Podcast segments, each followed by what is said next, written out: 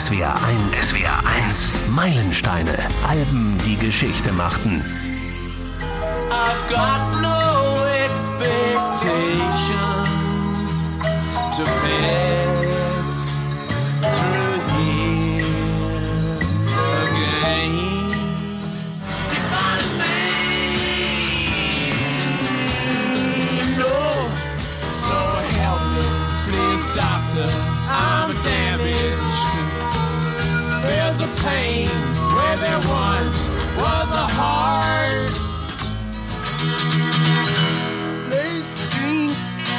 hard-working people. Let's drink to the lonely of birth. Pleased to meet you. Hope you get my name. Oh yeah. But what's puzzling you is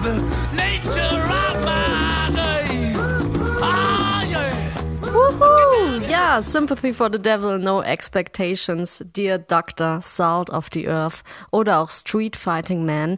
All diese Songs sind drauf auf Beggars Banquet von den Rolling Stones. Im Dezember 1968 ist dieses Meisterwerk erschienen, rund zwei Wochen nach dem weißen Album der Beatles. Beggars Banquet stellt in gewisser Weise einen Wendepunkt in der Geschichte der Band dar. Es war das letzte Album gemeinsam mit Bandgründer Brian Jones.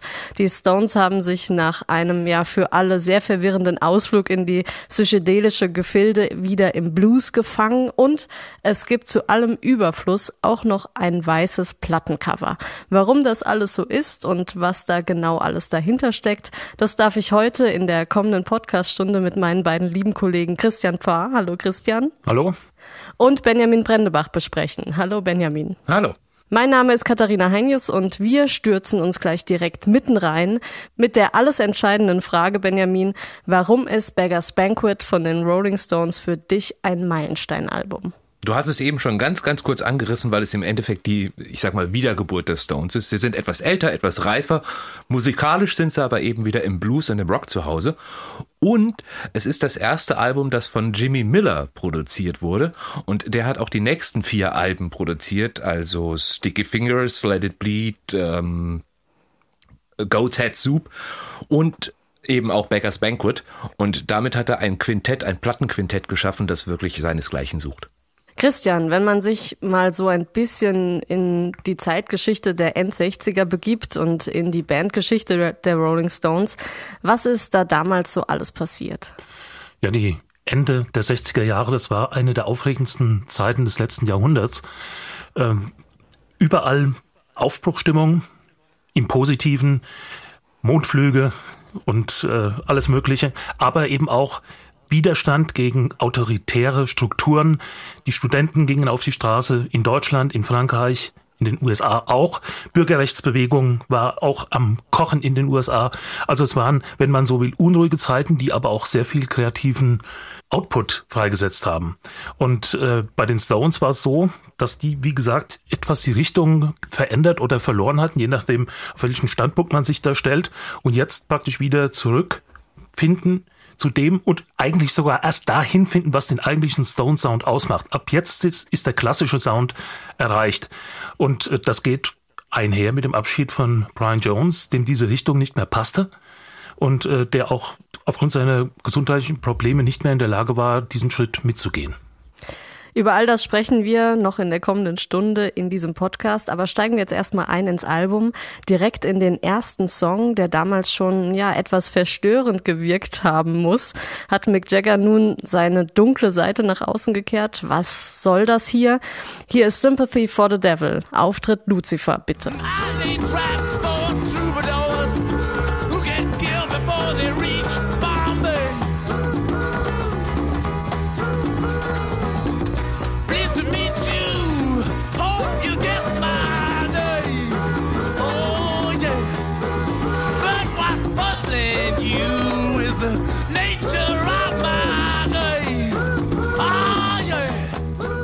Sympathy for the Devil, die Sympathie für den Teufel. Wer hatte denn hier die Sympathie für den Teufel, Benjamin? Naja, wenn man Mick Jagger glaubt, du und ich und eigentlich wir alle, oder beziehungsweise zumindest sind wir alle irgendwie der Teufel.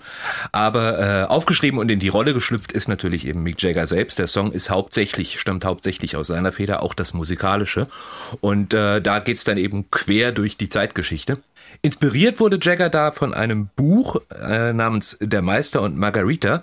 Das hat ein russischer Schriftsteller geschrieben, der gerade vor einem, also ein Jahr vorher auf Englisch erschienen war. Und diese Story ist eben äh, eine Satire auf das äh, Leben in Moskau damals, eine ziemlich bitterböse Satire, die auch äh, sehr heftig zensiert wurde. Und dieser Schriftsteller wiederum, der hat sich dann wiederum von Faust inspirieren lassen, von Goethe. Also so gesehen könnte man sagen, dass Sympathy for a Devil inspiriert durch Faust ist. Und sie stellen so ein bisschen das Werteverständnis von uns allen auf den Kopf. Die Sympathie für den Teufel ist ja doch eher was Ungewöhnliches, oder? Ja gut, Sympathy heißt ja auch Mitleid. Also es ist auch ein armer Teufel, der hier sich zu Wort meldet. Also es ist jetzt nicht nur so, dass es ein Sympathieträger wäre, äh, vielleicht auch, dieses steckt auch mit drin, aber in erster Linie äh, ist es auch so, dass er sich ja irgendwie beschwert. Er sagt, ich möchte Respekt, ich möchte respektiert werden und ich bekomme den Respekt nicht von euch. Dabei habe ich doch das und das und das und das gemacht und äh, es ist eigentlich mehrdeutig. Mick Jagger ist das ja relativ schnell auf den Keks gegangen. Der Song hat ja das Image der Stones schon auch untermauert. Keith konnte sich damit schon auch eher anfreunden. Ähm, warum? Also Keith hat gesagt, für ihn hat der Song auch mehrere Ebenen. Das ist nicht so eindeutig, wie man das äh, vermuten könnte. Und worum geht's? Also der Teufel brüstet sich irgendwie damit äh, über Sachen, die wir als schlimm empfinden oder als Sünde empfinden, dass er dabei war, dass er äh, da mitgemacht hat, dass er das initiiert hat. Gleichzeitig sagt er, ich bin aber doch ein Gentleman, äh, behandelt mich mit Respekt und damit hält er uns auch irgendwie den Spiegel vor. Er sagt, äh, alles was böse ist, äh, ihr schiebt das äh, auf den Teufel, aber ihr seid es selbst auch. Ihr habt auch was Teuflisches in euch. Keith Richards konnte das natürlich auch so locker sehen, sage ich mal weil er nicht derjenige war, von dem dann irgendwie alle geglaubt haben, er identifiziere sich eben mit dem Teufel. Das ist ja immer dieses Problem, wenn du als Sänger oder auch als Maler, als Schriftsteller in irgendeine Rolle schlüpfst, dann identifizieren sich die oder denken, du identifizierst dich mit dieser Figur. Dabei ist das ja auch nur wieder nur eine Rolle, die Mick Jagger da spielt. Wobei der Text hat jetzt auch nichts Okkultes oder so. Überhaupt Nein, nicht. Ne? Absolut nicht. Und dieser Latin Groove, ähm, der macht das eher lockert das sogar noch ein bisschen auf, finde ich. Ja, absolut. Wobei der ja natürlich immer gerne, gerade in der westlichen Musik, so auch so ein bisschen als dieses äh, mystische, für dieses mystische Bild verwendet wird, ne? wenn so die Kongas dann von hinten irgendwie weit weit zurückgesetzt dann gespielt werden. Das ist ja schon immer dieses Bild, was man so hat, dieses bisschen. Ähm Aber es hat, es erzeugt eigentlich keine unheimliche Stimmung, die Musik. Nein, so auf dem Album zumindest nicht. Aber wo wir schon mal bei der Musik sind, die Musik hat sich ja auch erstmal ja entwickeln müssen für diesen Song. Ja, also der Song ist im Studio entstanden. Da war vorher jetzt nicht alles festgelegt oder groß was festgelegt. Und äh, die Idee zu diesem Latin Groove, die hatte tatsächlich äh, Jimmy Miller gehabt und äh, hat dann eben auch die entsprechenden Leute geholt. Und Bill Wyman spielt hier auch nicht den Bass, sondern er spielt die Maracas, um das auch zu untermalen, sagen wir mal. Und man muss sagen, der Bass ist sehr gut gespielt. Von wem? Von Keith. Ja. Der pulsiert, das hat schon so was richtig äh, so soulig Jazziges, was er da abliefert. Keith konnte schon immer mit weniger Seiten mehr anfangen. Ja.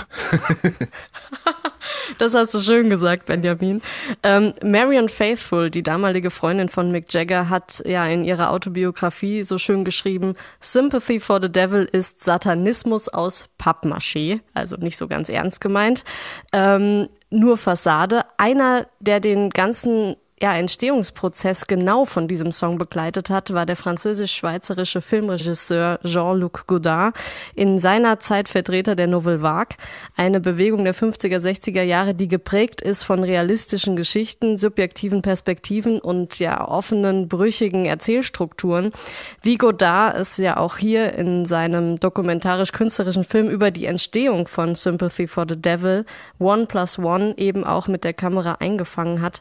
Benjamin, was hat Godard da genau gemacht? Naja, ursprünglich wollte er ja eigentlich eine filmische Collage irgendwie abbilden, also die einmal äh, Dokumentationsszenen zeigt, aber eben auch fiktive äh, Geschichten zeigt und äh, die auch in die politische Richtung geht.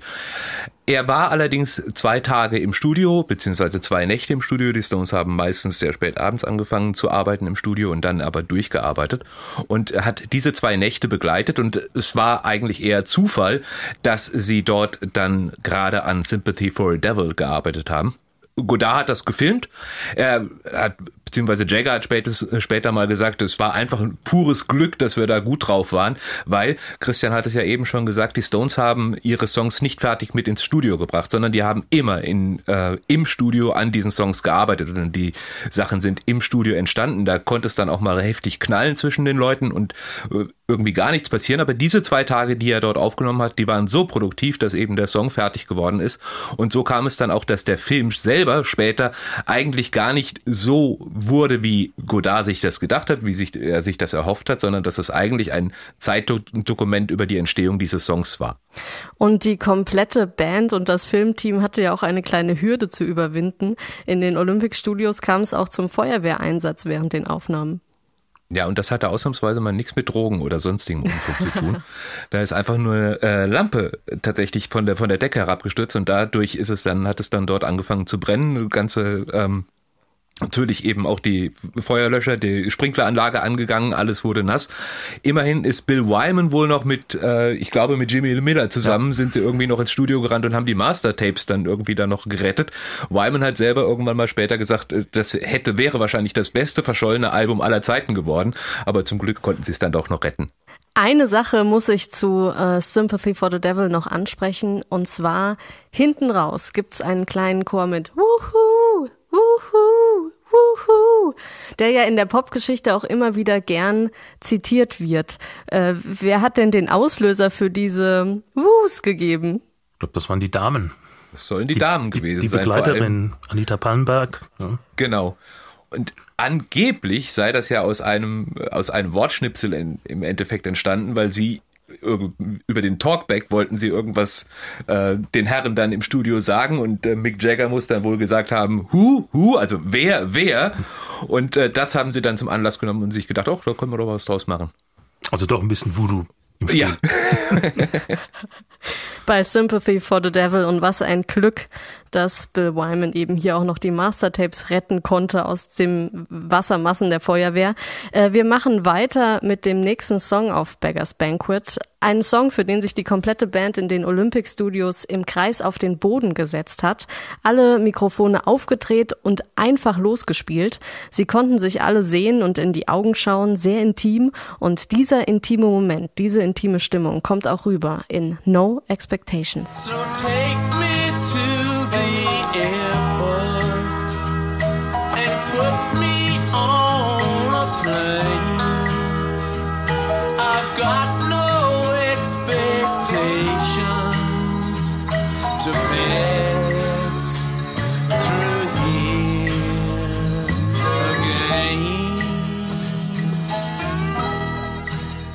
Ja, wir haben uns jetzt auch gerade mal auf den Boden gesetzt, ihr beide im Studio und ich hier zu Hause. uh, no expectations, keine Erwartungen, Christian. Um was geht's ganz konkret hier bei diesem Song? Also es geht eigentlich um eine zerbrochene Liebe. Und äh, Jagger besingt das jetzt mit verschiedenen Metaphern. Also erst sagt er, bring mich äh, zum Bahnhof, äh, ich will hier nicht mehr sein, wo du bist. Zum, am Ende sagt er, bring mich zum Flughafen, ich will wegfliegen und nicht mehr da sein, wo du bist. Äh, unsere Liebe ist vorbei du willst mich nicht mehr haben. Ähm, es ist wie wenn Wasser auf den Stein runtertropft und ähm, eigentlich ein ziemlich ein, ein Bild der Verzweiflung und Trostlosigkeit ein bisschen. Das war ja die letzte Aufnahme, an der sich Brian Jones ganz aktiv eingebracht hat und sein ganzes Können und seine ganze Brillanz auch nochmal zu hören ist. Äh, hier an der Slide-Gitarre.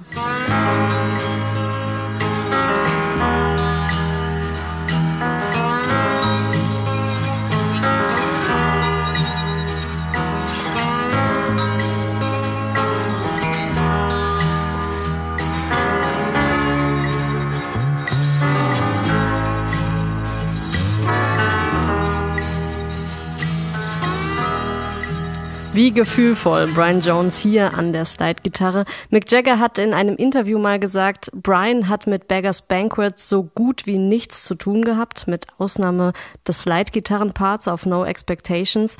Er ist nicht zu den Sessions gekommen und es ging ihm auch nicht besonders gut. Um ehrlich zu sein, wollten wir gar nicht unbedingt, dass er doch wieder auftaucht.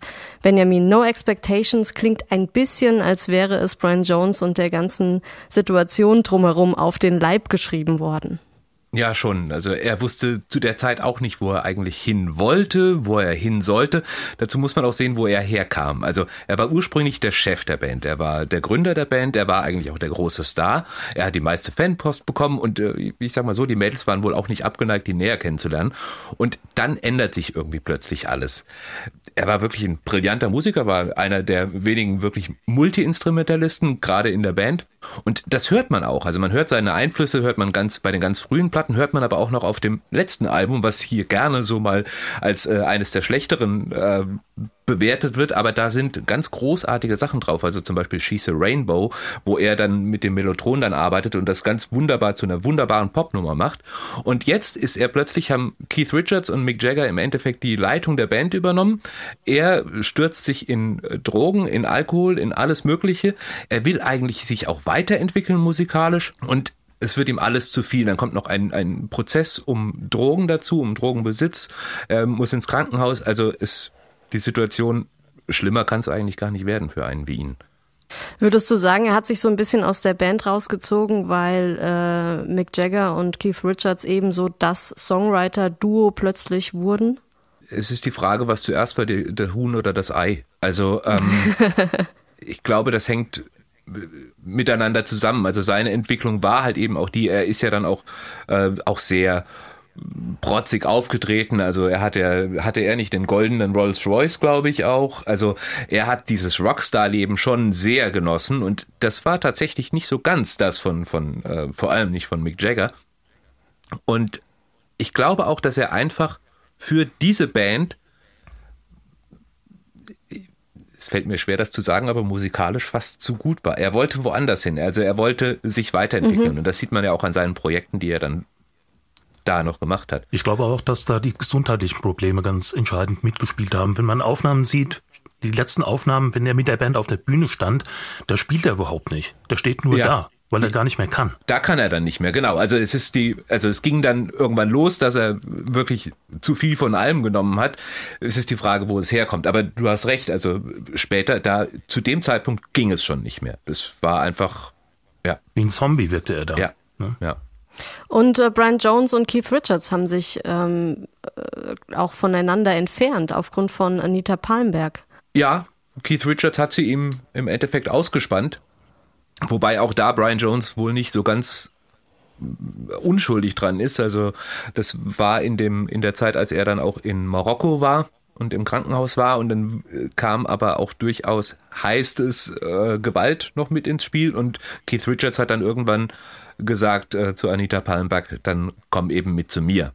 Und das hat ihm natürlich, also Keith Richards und Brian Jones waren eigentlich sehr gut befreundet. Ähm, das hat dem Ganzen dann auch nochmal ein Ende gesetzt und äh, dann war es dann auch. An was erinnert mich das? Sag's uns, Christian. George Harrison. Patty Boyd. Eric Clapton. Eric Clapton. Mick Jagger. Ach ja, die, es ist doch alles eine Suppe. Ähm, eine Community oder einfach Swinging London, könnte man sagen. Oder so. Äh, Im Juli 1968, du hast es schon angerissen, Benjamin, da hat sich Brian Jones dann doch nochmal auf eine größere Reise begeben. Er ist nach Marokko gereist, um die Meister von Jujuka aufzunehmen, also so soulige, tranceartige Rhythmen, für die sich Brian Jones eben in der Zeit irgendwie auch begeistern konnte und interessiert hat.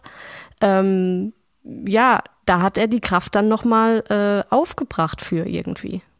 Ja, das war halt das, was ihm jetzt so vorschwebte. Er wollte eben etwas anderes machen, etwas künstlerischeres machen und war auf der Suche nach seiner neuen musikalischen Heimat und dann hat er eben das gefunden.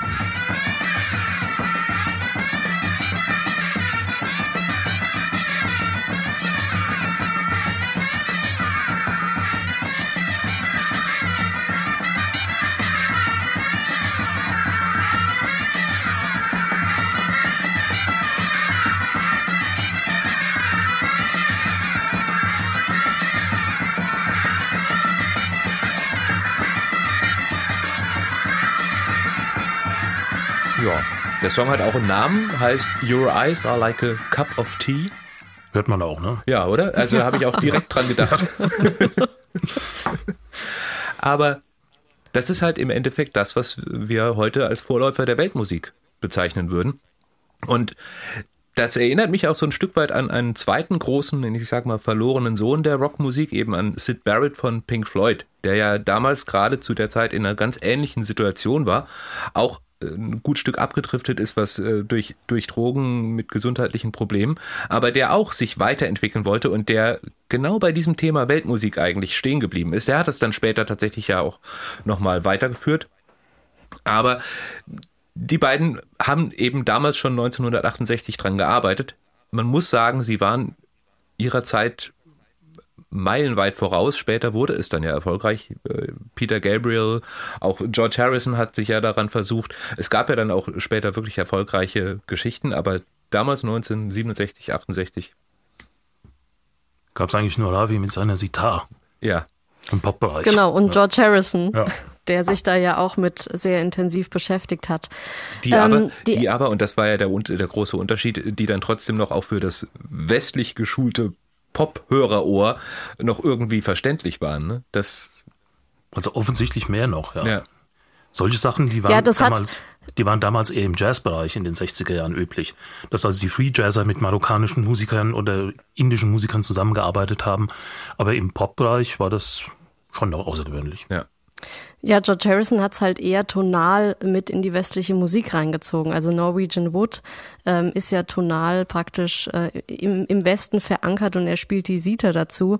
Oder dann ähm, Painted Black, genau, da spielt Brian Jones die Sita und das ist äh, praktisch in der westlichen Harmonie und man muss die Sita, ich habe mich damit mal beschäftigt, man muss die Sita banden, was man normalerweise nicht tut, um die Töne zu erreichen, die wir für unser westliches Ohr eben gut kennen.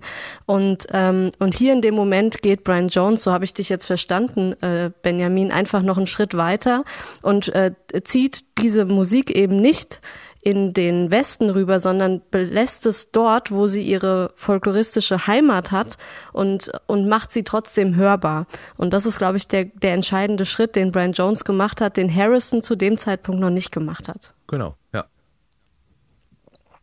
Ähm, die Experimentierfreude für exotische Klänge und Rhythmen blieb bei den Stones ähm, auch erhalten. Sie haben ja dann 89 sind Jagger Richards für das Steel Wheels Album nochmal nach Jujuka gereist und haben ähnliche Aufnahmen gemacht für den Song Continental Drift. Ähm, aber eher so im kleineren Ausmaße. Da hat Brian Jones in den 60ern mit seinem Instrumentarium schon für Abwechslung bei den Stones gesorgt. Einer, der sich mit Gitarrenklängen bei den Stones auch zum Glück nie zurückgehalten hat, ist Keith Richards. Und auch er bringt seine Liebe zum Country ein. Zumindest ein bisschen in Dear Doctor. So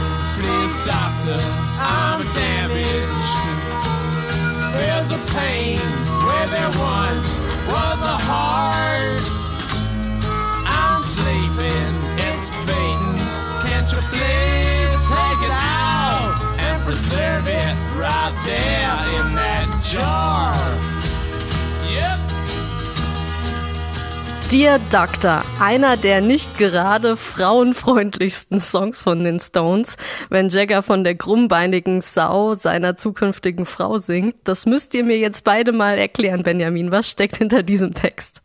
Eigentlich nur ein sehr unsicherer junger Mann. Ein, ein junger Mann soll eine Frau heiraten, die er aber eigentlich gar nicht heiraten möchte. Und das erzählt er und da beschwert er sich und fragt halt eben auch den, den Arzt, was er denn so tun könnte. Und im Endeffekt läuft es dann darauf hinaus, dass die Frau dann irgendwann, nein, nicht irgendwann, sondern am Hochzeitstag ihm eine Nachricht zukommen lässt. Sie kann es ihm nicht selber sagen, schreibt sie oder sagt sie, aber sie möchte es ihm schreiben, dass sie ihn nämlich ver verlässt für einen anderen, den sie dann heiraten möchte. Und ja, sagt der junge Mann, Glück gehabt. Ein Happy End. Ja, im Endeffekt ja. Für alle drei Chris- eigentlich. Ja. Christian, musikalisch klingt Dear Doctor an der ein oder anderen Stelle nach Country, die Mundharmonika, der Sechs-Achtel-Takt, aber lupenreiner Country ist das nicht, oder? Das kann es auch gar nicht sein. Und das liegt in erster Linie an Jagger, der nämlich auch immer gesagt hat, unsere Country-Songs, die hätte am besten immer Keith gesungen. Weil der eine Country-Stimme hat. geht so ein bisschen auch, die ist höher als Jaggers Stimme und die geht auch so ein bisschen in Richtung Dylan. Und ähm, hier, wenn, wenn Jagger singt, kommt immer Blues mit rein. Das ist nun mal so. Aber ansonsten von der musikalischen Faktur her äh, ist das schon ziemlich eindeutig Country. Hat Jagger auch gesagt. Hat gesagt, das ist ein Country-Song. Wobei das auch ganz gut zu den Stones passt, wenn Mick Jagger eben diese Country-Sachen singt, weil da dann trotzdem noch dieser Bruch da drin ist. Und das macht eben dann den, das macht dann doch noch die DNA der Stones aus. Ne? Und er hat ja trotzdem, was Jagger auch, auch äh, in Dear Doctor zum Beispiel macht, dass er hier und da zitiert und äh, sich kaputt lacht eigentlich hörbar, ähm, weil er sagt, dieser Country, das ist ja eigentlich etwas, worüber, also mit, mit witzigen Texten und diese dieses Gefühl des Countries greift er dann ja schon auf. Ja, ja, und äh, ich meine, dieser, dieser Rhythmus, dieser Walzer-Rhythmus, sagen wir mal, das ist so das, was die Country-Musiker als Crying in my beer bezeichnen. Ne? Also das ist, äh, das hat sowas richtig äh, Gemütliches irgendwo, vielleicht auch ähm, zurückgenommenes, im Gegensatz jetzt zum Rock, der nach vorne geht. Und ähm, es ist old-fashioned, aber in einem ähm, durchaus angenehmen Sinne. Ja.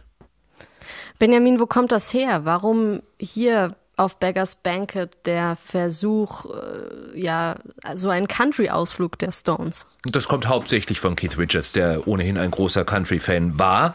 Und er war damals schon mit äh, Graham Parsons befreundet, dem Keyboarder unter anderem ja auch der Birds. Der spielt später ja auch bei Sticky Fingers zum Beispiel nochmal eine ganz große Rolle. Und mit ihm hat er halt eben verschiedene Sessions auch gehabt und hat mit ihm gespielt und wollte das eben auch in die äh, Stones mit reintragen. Die hatten noch mehr Gemeinsamkeiten, die beiden. Ja. In Bezug auf, auf kulinarische Vorlieben, nennen wir es mal so. Nennen wir es so, ja. Ihr wollt aber nicht näher drauf eingehen. Nee, Nein, nein, nein. das machen wir ja noch Werbung für. Gut. Interessanterweise haben die Birds damals gerade tatsächlich auch ein äh, eigenes Album rausgebracht, was ein wirklich echtes Country-Album wurde, geführt durch Graham Parsons. Damit Sweetheart of the Rodeo, ne? Genau. Und damit sind sie dann tatsächlich auch, konnten sie zum Beispiel tatsächlich in Grand Old Opry ein, äh, auftreten, was ja den Stones äh, nie gewährt worden wäre, also in den heiligen Hallen, in den heiligen Radiohallen des Countries. Ähm, so weit wollte Mick Jagger dann auch nicht gehen. Da hat Keith Richards, also Keith Richards hätte das ganz gerne wohl mal gemacht, ein wirkliches Country-Album mit den Stones aufzunehmen, aber da hat Mick Jagger dann korrektiv gespielt und gesagt, nee, das sind eben auch nicht wir. Aber nach diesem Ausflug auf Beggars Banquet sind die Stones äh, dem Country schon aber auch äh, auf zukünftigen Alben dann näher gerückt. Ja, Sie das blieb schon, schon Teil ihrer musikalischen DNA auch dann, das muss Ja. man sagen. Ja, sie sind ihm treu geblieben. Sind ihm treu geblieben. Auf Sticky Fingers und äh, Wild Horses zum Beispiel. Also das ist eine Country-Nummer, die sogar die Flying Burrito Brothers vorher äh, einspielen durften. Damals Genau. war Graham Parsons dann bei denen gewesen. Ne? Ich habe es vorhin schon mal angesprochen, Beggars Banquet von den Rolling Stones ist nur zwei Wochen nach dem weißen Album der Beatles erschienen. Das weiße der Beatles ist Ende November 1968 erschienen und Beggars Banquet im Prinzip das weiße Album der Rolling Stones Anfang Dezember, was marketingmäßig ja sehr ungewöhnlich war. Normalerweise haben die beiden konkurrierenden, aber sehr eng befreundeten Bands ja ganz streng darauf geachtet, dass die jeweiligen Alben immer in unterschiedlichen Zeiträumen erscheinen. Klar, jeder wollte Platz eins der Charts werden und da kein Wettkampf draus machen. Das war hier anders und das war insofern hier auch noch anders, weil die Cover der beiden Platten auch noch sehr ähnlich aussahen. Sie waren beide weiß. Huch, von knallbunt zu schlicht weiß, Benjamin. Was war da los? Das war beige, das war kein weiß. und es hatte einen Goldrand, ne? Das hatte das Genau. Weiße der Beatles auch nicht. Genau, und es stand vorne drauf Rolling Stones lesbar und es stand drauf, äh, wie heißt es, RSVP? Répondez, s'il vous plaît. Genau. Um Antwort wird gebeten. Um Antwort wird gebeten. das ist nämlich eigentlich eine Einladungskarte, die da für, Genau. für das Bankett. Genau, für eine Feier, von der wir gleich dann auch noch sprechen werden. Aber das war ja nicht so gedacht, ne, ursprünglich. Eigentlich nicht. Eigentlich wollten sie eine versiffte Klowand aus einer Automechanikerwerkstatt irgendwie auf das äh, Cover bringen. Und das hat der, der Fotograf äh, Barry Feinstein hatte diese Wand gefunden und fand das so super. Dann haben sie da noch irgendwie den Titel des Albums drauf, äh, draufgeschmiert und wollten das fotografieren. Und da hat Decca Records gesagt, nee, das machen wir nicht. Weil es ihnen zu versifft, zu dreckig, zu Ich glaube, die hatten auch den amerikanischen Markt im Auge und da wäre das vermutlich noch schwieriger gewesen. Wahrscheinlich. Andererseits sagt Mick Jagger selber irgendwie, ja, guck mal, Tom Jones hat irgendwie zu der Zeit ein Album rausgebracht, wo eine Atombombenexplosion drauf ist und das soll ein Skandal sein, wenn wir irgendwie eine Klowand äh, fotografieren. Aber naja, wie dem auch sei, dieser Streit zog sich lange Zeit hin. Es wurde tatsächlich äh, auch daran gedacht, das Album komplett zu verwerfen und es gar nicht rauszubringen bis man sich dann irgendwann auf dieses weiße Album oder auf dieses beige Album äh, Albumcover geeinigt hat. Es wurde auch äh, ständig Wasserstandsmeldungen in, den, in der Presse gebracht irgendwie. Sie haben sich geeinigt, sie haben sich wieder nicht geeinigt und es wurde ein Riesenstreit zwischen dieser Plattenfirma und den Rolling Stones. Im Endeffekt kam es so raus, wie es war. Heute kennt man das Plattencover und heute wird es auch wieder das Original-Plattencover eigentlich wieder vertrieben. Aber äh, damals war das eben für die Plattenfirma unmöglich. Und das war im Endeffekt auch der Anfang vom Ende von dem Plattenvertrag mit Decca Records. Das, da ging es so in die Brüche, dass die zwei Jahre später ihr eigenes Label gegründet haben.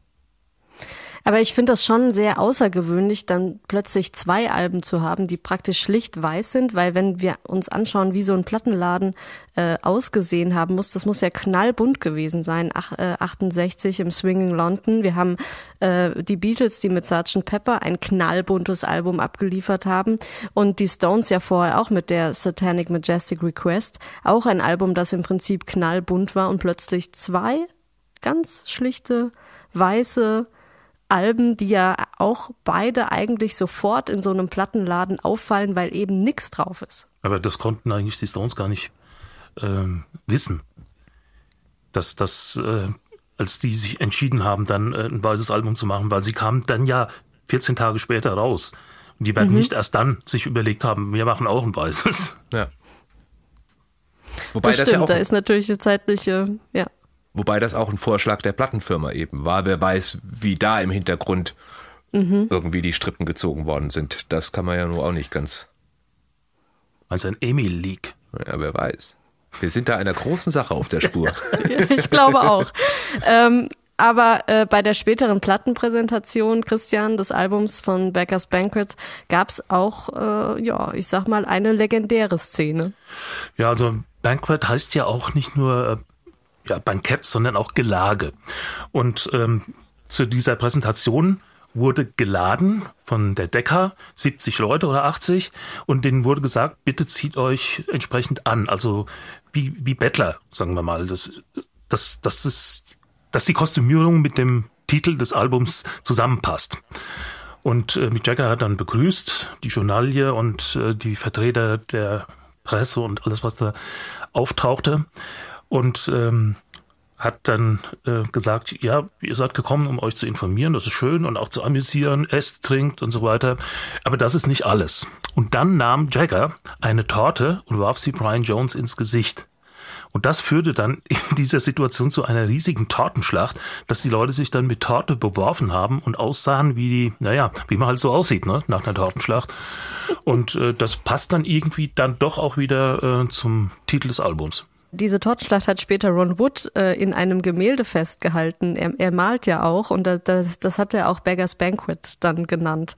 Äh, äh, lohnt sich, das einfach mal zu googeln und anzuschauen. Kennt ihr das? Ich kenn's nicht.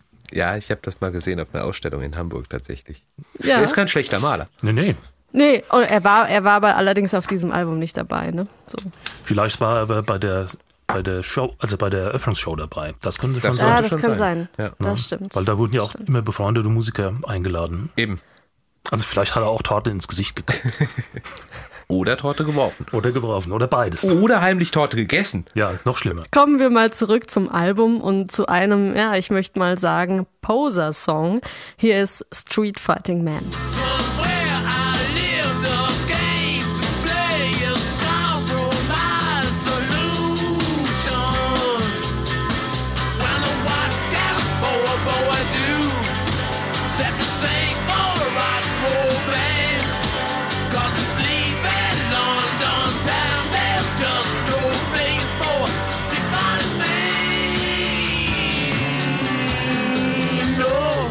Haufenweise Gitarren, sagt Keith Richards, sind bei diesem Stück übereinander gelegt. Benjamin, dann kommt da auch noch ein Kassettenrekorder ins Spiel. Wie ist Street Fighting Man entstanden? Da kommt sein Kassettenrekorder eigentlich auch ins Spiel, nämlich das Genau. ist, er hat ähm, er hat schon die ganze Zeit mit äh, Aufnahmen rumgespielt und, und, und rumexperimentiert und hatte eben dann auch einen Kassettenrekorder, mit dem er dann diese Spuren erstmal aufgenommen hat, hat die vor allem komplett überdreht bei den Aufnahmen, so dass er sagte, also dass dann zum Teil auch die Akustikgitarren, die er gespielt hat, eigentlich eher wie eine E-Gitarre rüberkamen. Und das Ganze haben sie dann eben mit ins Studio genommen und als Grundlage ihrer eigenen Aufnahme dann genommen. Ist da keine E-Gitarre dabei? Es ist keine E-Gitarre dabei und es, es klingt aber so. Also wenn Ja. man wenn man das nicht weiß, würde man denken, da ist eine E-Gitarre dabei. Ich behaupte, das liegt an der Stimme von Mick Jagger, die wie eine E-Gitarre klingt. Aber es könnte auch an dem Kassettenrekorder und der Übersteuerung liegen. Ist natürlich auch Brian Jones mit seiner Sitar hier auch noch im Spiel. Ja. Ne? Und Mick Jagger spielt irgendwie Maracas und Charlie Watts sitzt an so einer Art äh, Spielzeugschlagzeug, dem London Jazz Kit. Den, äh, das hat er sich irgendwie gekauft im Antiquitätenladen. Also ganz irrwitzige Instrumente, die eigentlich hier zu hören sind. Zumindest auf der äh, Ursprungsspur, weil die haben sie ja dann im Studio nochmal äh, gedoppelt. Genau, die haben sie dann nochmal bearbeitet. Das ist allerdings auch zum Beispiel ein großes Verdienst von Jimmy Miller, der zum Beispiel eben Charlie Watts dann auch zu diesem Schlagzeug geraten hat, gesagt hat, immer, nimm das doch mal, probier's doch mal. Da sieht man dann so diese kleinen Einflüsse, die der Produzent dann Ja. doch auch hat.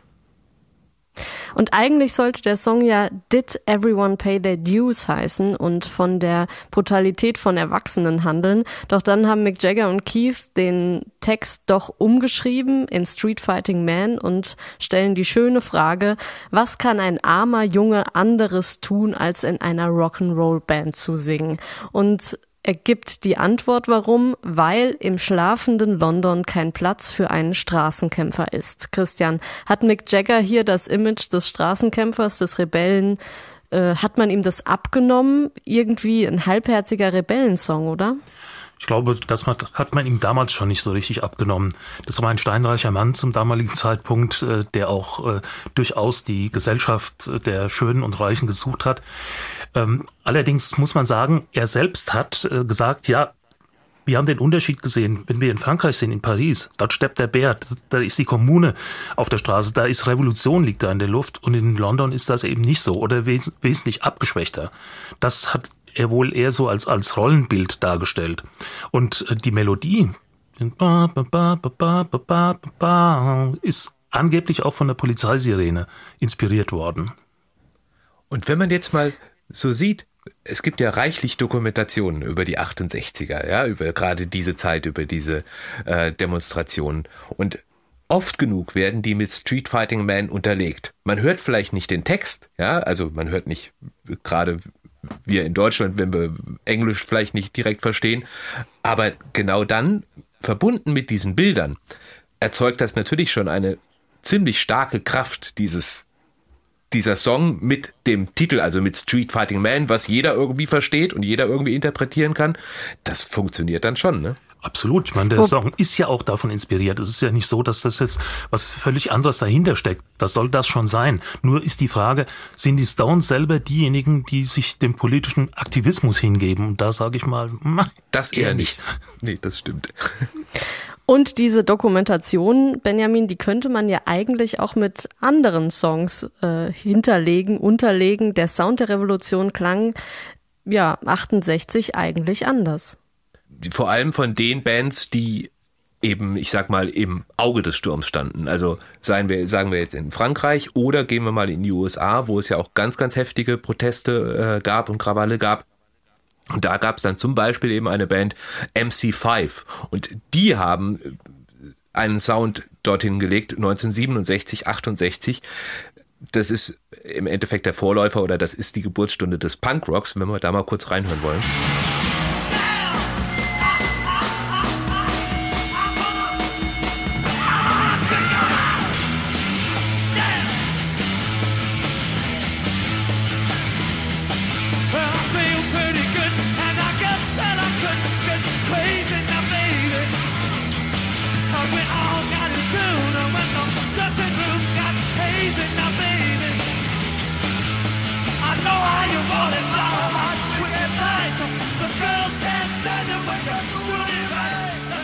Ganz expliz expliziten Textteile haben wir da jetzt mal rausgelassen. Man konnte es Aber trotzdem man noch hören. konnte es erahnen. ja, ne? ja. Also so klangen die Bands, die dann mittendrin waren im Geschehen. Ist dann schon ein kleiner Unterschied als zu den Stones. Da ist Street Fighting Man ja fast eine Ballade dagegen. Ja. ja, hier waren jetzt auch E-Gitarren dabei. Ja. Das waren eindeutige E-Gitarren. Street Fighting Man ist ja auch live ein Klassiker der Stones geworden. Mick Jagger hat in den 70ern angefangen, bei dem Song immer einen Eimer Wasser ins Publikum zu schütten.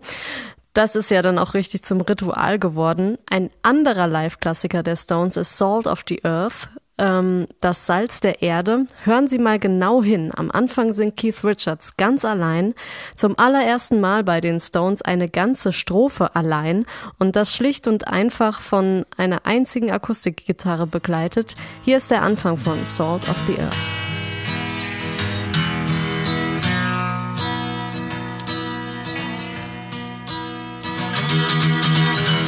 Let's drink the. Let's drink to the lonely of earth. Raise your glass to the good and the evil. Let's drink to the salt of the earth. Say a prayer for the common foot soldier. Spare a thought for his backbreaking work. Da hat man schön den Wechsel gehört zwischen Keith Richards und dann ist Mick Jagger eingestiegen. Ähm, Let's drink to the hardworking people, the salt of the earth, singt Keith Richards am Anfang. Benjamin, ein Lobeslied auf die Arbeiterklasse? Ja, so kann man das sagen. Ja, der, Text liegt, der Text liegt das nahe, das ist klar.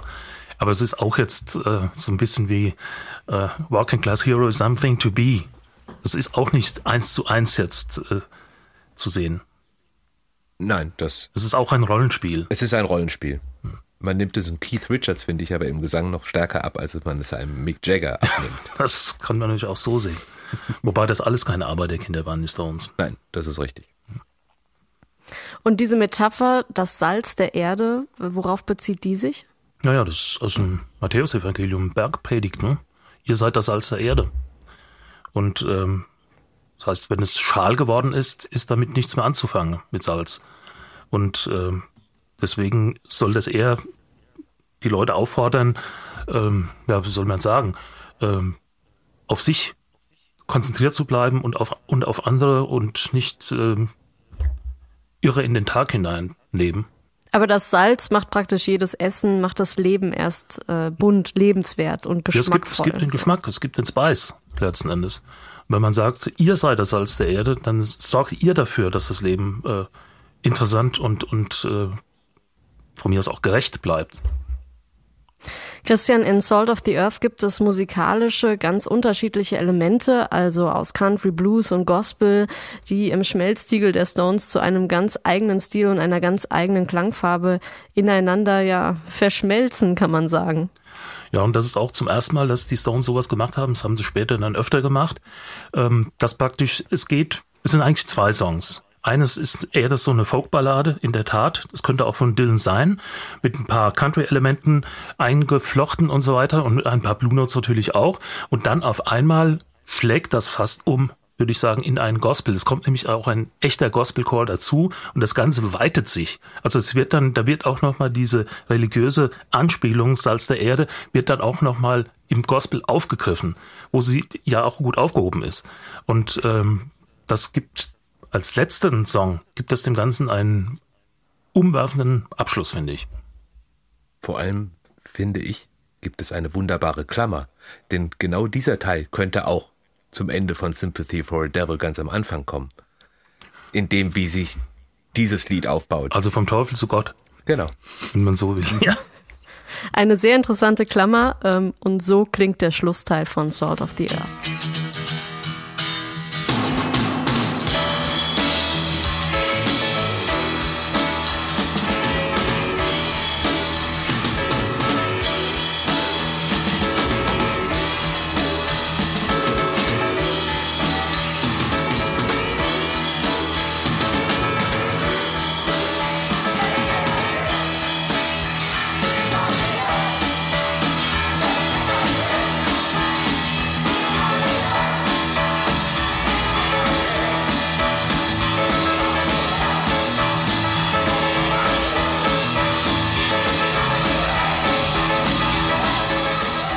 Ja, vom Sympathisant des Teufels hin zu Gott. Hier gospelartig wird das Album Beggars Banquet beendet. Ähm, Benjamin, das fand ich gerade einen total interessanten Gedanken. Können wir gerade noch mal bei dem bleiben und den noch mal ausführen? Oder hattest du alles dazu gesagt? Äh, tatsächlich ist mir das tatsächlich eben erst eingefallen. Also jetzt kurz vorher in der Vorbereitung ist mir das aufgefallen, als ich dann eben die Hu-Hus und so weiter gehört Ja. habe. Und wenn man diese Klammer fand ich dann sehr, sehr offensichtlich, ob sie so gewollt ist. Das ist ja immer die andere Frage. Aber sie ist nun mal da irgendwie, oder? Und es macht auch irgendwie so die ganze Spannbreite von den Rolling Stones auf, ne? Vom, vom Teufel bis hin zu Gott, also von dem, von dem Bösen bis hin zum Guten. Ja. Irgendwie.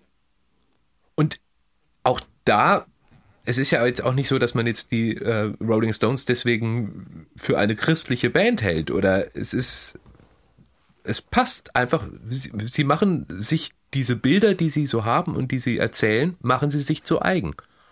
Und das macht, finde ich, die Stones auch aus. Ja, es sind, es sind Rollenspiele, aber Rollenspiele, die irgendwie authentisch sind, trotz allem.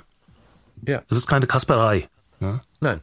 Der Gospel-Part in Salt of the Earth, ja, das sind die Schlussklänge von Beggars Banquet. Äh, damit verabschiedet sich die Band auf diesem Album, das am 6. Dezember 1968 noch bei Decca Records erschienen ist.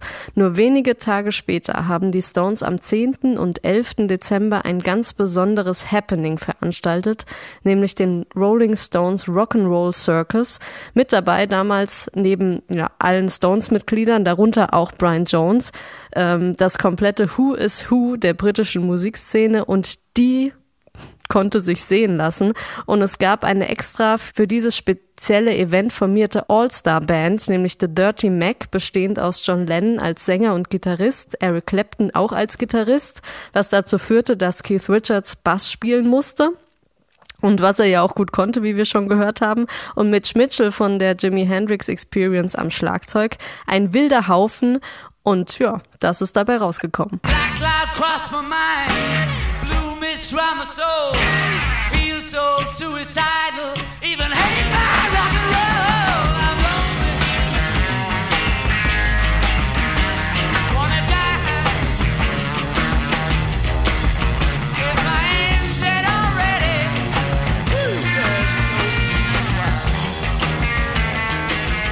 Der Jer Blues, eine Lennon McCartney-Komposition, gespielt von einer wahren Supergroup, angeführt von John Lennon.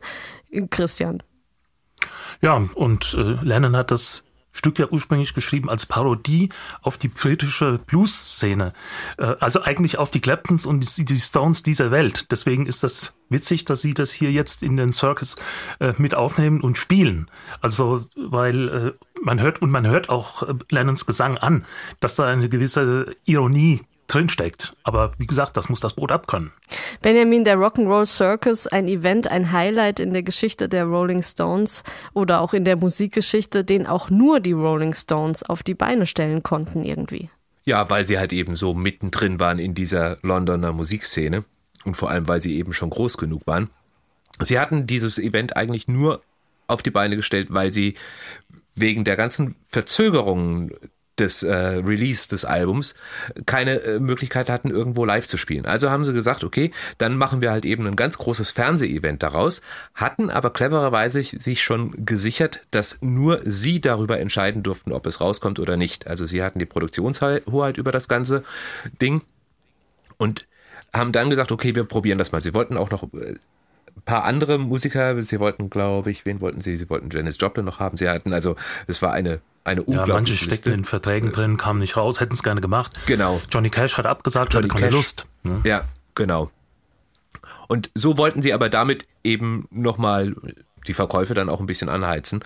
Aber im Endeffekt ist dieses Event, ja, vielleicht war das für die Beteiligten, war es vielleicht ein Spaß, aber sie haben gesagt, musikalisch ist das überhaupt gar nicht. Ich weiß nicht, es ist, wann ist es rausgekommen, dann äh, letztendlich 80ern meinen Äh, sie. Jahre später, Ja. ich glaube 89 oder so. Irgendwie Ich glaube so. 20 Jahre später. Genau, Ja. da haben sie es dann irgendwann freigegeben und man muss auch sagen, Jer Blues war der einzige Song, der wirklich passabel ist. Aber das Event selber ist natürlich, wenn man davon liest, denkt man sich, oh wow, Ich meine, es ist ja von der Idee her, du machst eine Mischung aus Rockkonzert und Zirkus. Ja. Und das hat schon, äh, schon Hingucker. Hat, irgendwo, hat einen ne? gewissen Charme, ne? Ja. ja. Es ist auf jeden Fall knallbunt, ganz anders als das Albumcover von Beggars Banquet. Der Rock'n'Roll Circus von den Rolling Stones, ein kleiner Ausflug, ein Event rund um das Meilensteine-Album Beggars Banquet. Und damit sind wir auch schon wieder am Schluss unseres SW1 Meilensteine Podcasts angelangt. Ich bedanke mich fürs Mitmachen bei meinen beiden lieben Kollegen Benjamin Brendebach. Danke, Benjamin. Sehr, sehr gerne. Und auch bei Christian Fahr. Danke dir, Christian. Genauso gerne.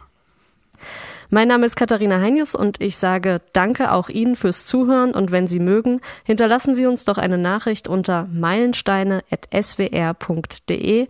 Tschüss und bis zum nächsten Mal. SWR 1. SWR 1. Meilensteine. Alben, die Geschichte machten.